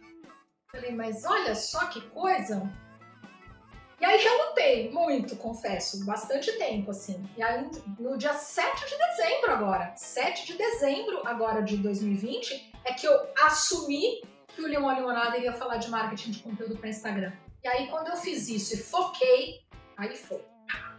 Tá indo, né, na verdade. Então, continuamos aí trabalhando todos os dias. Que legal, que legal. A pandemia então acelerou o seu negócio, né? Te, te trouxe um, um, público maior. Qual que é o seu próximo passo da Limão Limonada? Qual que é o próximo next step aí, o, o futuro? O que, que você almeja pensando aí, sei lá, no universo de dois e depois de cinco anos? Na verdade, para mim, fazer o limão crescer, né, e se, e se, diversificar, né, então ir melhorando cada vez mais o nosso, o nosso produto, é, eventualmente lançar novos produtos, mas conquistar o nosso o nosso lugar ao sol. Eu não, eu não gosto de fazer planos muito longos, como eu te falei, até porque eu acho que os cenários, as oportunidades, elas vão, às vezes, te levando para outros lugares. É, então, hoje eu só foco em fazer é, um, um, excelente conteúdo e melhorando incrementalmente, sabe, cada dia. Então, como é que eu melhoro o meu conteúdo, como é que eu melhoro o meu produto, como é e, e, e, e trabalhando numa coisa que eu nunca tinha feito antes, porque eu sempre, né, durante toda a minha carreira, eu trabalhei B2B, né, eu trabalhei para empresas, né, durante 15 anos como agência para empresas. Então, a venda de produtos para o consumidor final, né, é uma experiência muito nova para mim. Eu estou amando isso. Né? Então você desenvolveu um eu sempre prestei serviços, né? Então, por exemplo, você cria um projeto de um evento, né? Por mais incrível que ele seja, o que você imaginou, ele não vai sair daquele jeito que você imaginou. Apesar que, vou te falar também, viu? Quando você, mesmo criando o produto, às vezes também não sai. Mas você tem um pouco mais de controle, né? Sobre o que você está desenvolvendo, que você, você, sabe o que você vai, você vai melhorando, melhorando, melhorando cada vez mais o produto. É só isso que eu penso. Hoje a gente conseguir cada vez um espaço maior para o nosso trabalho, para a nossa visão, para a forma como a gente enxerga é, o marketing de conteúdo e, e aprimorando para ter né, é, um dos melhores produtos do mercado. O que legal. no caso. Que legal. Alessandra, agora aquela parte do ping-pong, que a galera. Esse foi um quadro criado pelos ouvintes que vieram pedindo. Meu momento Marília Gabriela entrevista. Então vamos lá, são 10 perguntinhas para você responder, pai bola, tá? O que é empreender para você? É uma arte. Empreender alguma... mim não. Ah, é, é, tipo Marília Gabriela. Não, não, pode, pode complementar. É que você deu uma pausa, eu já vou atropelar. Desculpa. Não, não, não, vai, vai, não. Empreender para mim, empreender mim é uma expressão. Né? Eu acho que é, as pessoas que empreendem com paixão, né, elas se expressam através dos seus empreendimentos, das suas criações. Então, por isso que para mim empreender é uma arte. Tem alguma rotina de vida e de trabalho a qual você não abre mão? fazer o roteiro do meu dia, do meu próximo dia na noite anterior. Eu crio o roteiro como se eu estivesse criando o roteiro de um filme. E aí no outro dia eu só executo. Nossa, muito boa essa dica. Tem algum livro, além desse que você indicou, é, que você indicaria para quem quer virar a chave, que te trouxe algum insight diferente ou que você acha que poderia gerar algum insight para as pessoas? Olha, eu tenho um livro que me marcou muito, eu não sei se existe ele em português, mas eu acho que para as pessoas que vendem serviços, ele é maravilhoso. Tem um livro que se chama Selling the Invisible, é, que é Vendendo o Invisível, que é um livro fácil, pequeno, gostoso de ler. Ele, ele fala muito sobre como você transformar limões em limonadas. Né? Eu gosto muito desse, gosto desse aqui. Então. Ah, esse livro aqui é ótimo. Vale a pena recomendar. Originais. Originais é sobre né, pessoas originais e como você buscar ter ideias e implementar ideias originais. É muito bacana. Que legal. Algum filme ou série? Ah, filme engraçado. Meus gostos, meus gostos para filme são meio assim, né? Eu assisto muito filme com, de criança, né? Por causa dos meus filhos. É, acho que ele travou. Aí. É, um clássico para mim seria O Paciente Inglês. Então, se uma pessoa quiser ver um filme clássico, maravilhoso, né, é, que ganhou acho que 10, 12 Oscars no, no, ano em que ele concorreu. Eu acho, eu acho ele maravilhoso. E eu acho que as pessoas deveriam assistir, principalmente artistas, pessoas que, que têm talentos e que querem se expressar através da arte, deveriam assistir Soul, esse último filme da Pixar, que, que fala muito sobre isso e que abre um pouco a nossa perspectiva em relação ao que é ser artista. Que legal. Eu estou lendo o livro que chama Criatividade S.A., do CEO da Pixar, que é sensacional. Aonde você se nutre de informações? Eu me nutro ah, em todos os lugares. Em todos os lugares. Eu me alimento de, de, de informação na rua, uh, na 25 de março, quando eu podia ir, uh, no, no, sabe? Eu, eu para mim, tudo é, é, é eu, eu, sou uma pessoa muito estética, né, visualmente. Então, para mim, tudo pode virar alguma outra coisa. Mas eu, internet, internet, é, basicamente TV, não TV aberta, mas é, Netflix da vida. É, três perfis que você recomenda as pessoas seguirem nas redes sociais, saindo um pouquinho de, dos mais óbvios, assim. Uma papelaria que se chama After Hype, talvez seja a papelaria mais criativa que eu já vi na minha vida, né? Que é chama AFF T-H-E-H-Y-P, After Hype. Eu até cito na aula de hoje. É, um outro perfil criativo hum, que eu amo, né? A Raíza Costa, é, que é da, da Dulce Delight, né? A, a rainha da cocada, eu adoro o trabalho dela. E deixa eu pensar, um terceiro perfil. Ai, tem tantos. Ah, se a pessoa quiser uma coisa assim, assim não é, não é mega master assim, tipo, nada intelectual não, mas tem um, um Instagram que se chama Testes Idiotas, é maravilhoso, né? Para quem quiser aprender como leva pessoas do feed para os stories, é maravilhoso. Eles fazem um trabalho, eles fazem os testes no feed, levam para os stories. Tem um storytelling bem divertido. É, eu, eu recomendo que as pessoas conheçam. Se tivesse dinheiro infinito, como é que você passaria o resto da sua vida? Rodando pelo mundo, viajando, passando um tempo em cada lugar. Qual o seu sonho? Conseguir. Eu acho que eu estou realizando o meu sonho, né? Mas é conseguir ser a artista que eu sou é, e ajudando as pessoas como eu, né, como eu tenho conseguido. Mas eu quero ampliar isso, na verdade. Eu queria, eu já estou vivendo o meu sonho, eu já estou vivendo o meu propósito. Eu só queria poder é, amplificar esse trabalho, amplificar esse, esse sonho que hoje é o sonho de né, da nossa, nossa comunidade de 66 mil pessoas e tal. Eu só queria poder amplificar tudo isso. Mas eu já vivo meu sonho. Qual é a sua próxima virada de chave? Chave vai ser quando eu tiver uns 60 anos mais ou menos. É, eu quero trabalhar em organizações humanitárias. Que legal. E qual o próximo entrevistado você gostaria de ver aqui no Virando a Chave? Ah, e o próximo entrevistado tem várias pessoas. Ah, depois você vai me indicar várias por WhatsApp, mas escolhe uma que eu, ó, eu vou atrás dessa pessoa e eu vou entrevistá-la. Se você me ajudar a fazer a ponte, então, mais ainda. Né? O Paulo, um dos meus mestres e mentores, né? O Paulo Cuenca, que, que também é um criador de conteúdo maravilhoso é, e que fez uma grande virada de chave, porque ele também fazia uma outra coisa e acabou é, vindo para o marketing digital. Acho que ele seria uma pessoa é, bem bacana. Ai, tem tantas pessoas. Agora, dura que você me pegou desprevenido, assim, não vou lembrar. Mas, mas o Paulo seria maravilhoso. Que legal, gosto muito dele. É um grande professor de, de, de, produção de conteúdo. Alessandra, muito obrigado por você compartilhar sua história aqui com a gente, por contribuir com a produção de conteúdo relevante, interessante e criativo, por manter a esperança de que há vida criativa nas redes sociais e, e por você ajudar com o seu conteúdo as pessoas que querem virar suas chaves a terem mais coragem e virar essa chave. Como é que as pessoas que moram numa caverna e ainda não te conhecem, como é que elas fazem para conversar com você, para ter acesso a você? E qual que é o seu recado final para quem está nos ouvindo? Olha, uh, eu moro no Instagram, né? Então, dentro do perfil Limão Limonada, eu passo grande parte do meu dia ali.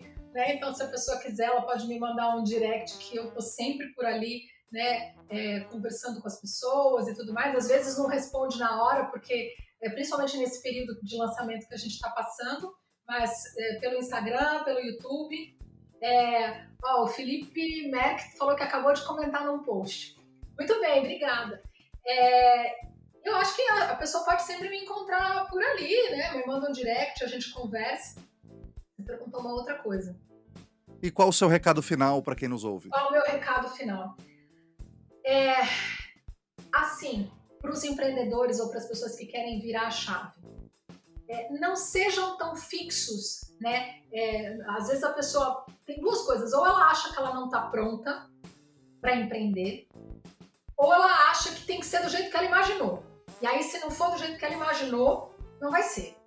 Então, esteja aberto para co-construir a sua jornada empreendedora junto com a sua comunidade, os seus seguidores. Uma vez que você coloca um empreendimento no mundo, é como um filho. Ele não é mais só seu, ele é do mundo, né? Então eu aprendi isso, né? É, exercendo, né, o que eu digo de humildade intelectual, de entender que é, que coisa louca, né? Eu depois de 20 anos como agência, falando de marketing, fugindo de todas as formas desse assunto, quem diria que essa minha mesma carreira eu ia conseguir trabalhá-la de uma forma completamente diferente e que ela, que estava aqui do meu lado o tempo inteiro, era o que ia fazer a minha real, né, a minha grande virada de chave na minha carreira. Algo que estava aqui do meu lado e que eu negava e que eu não queria.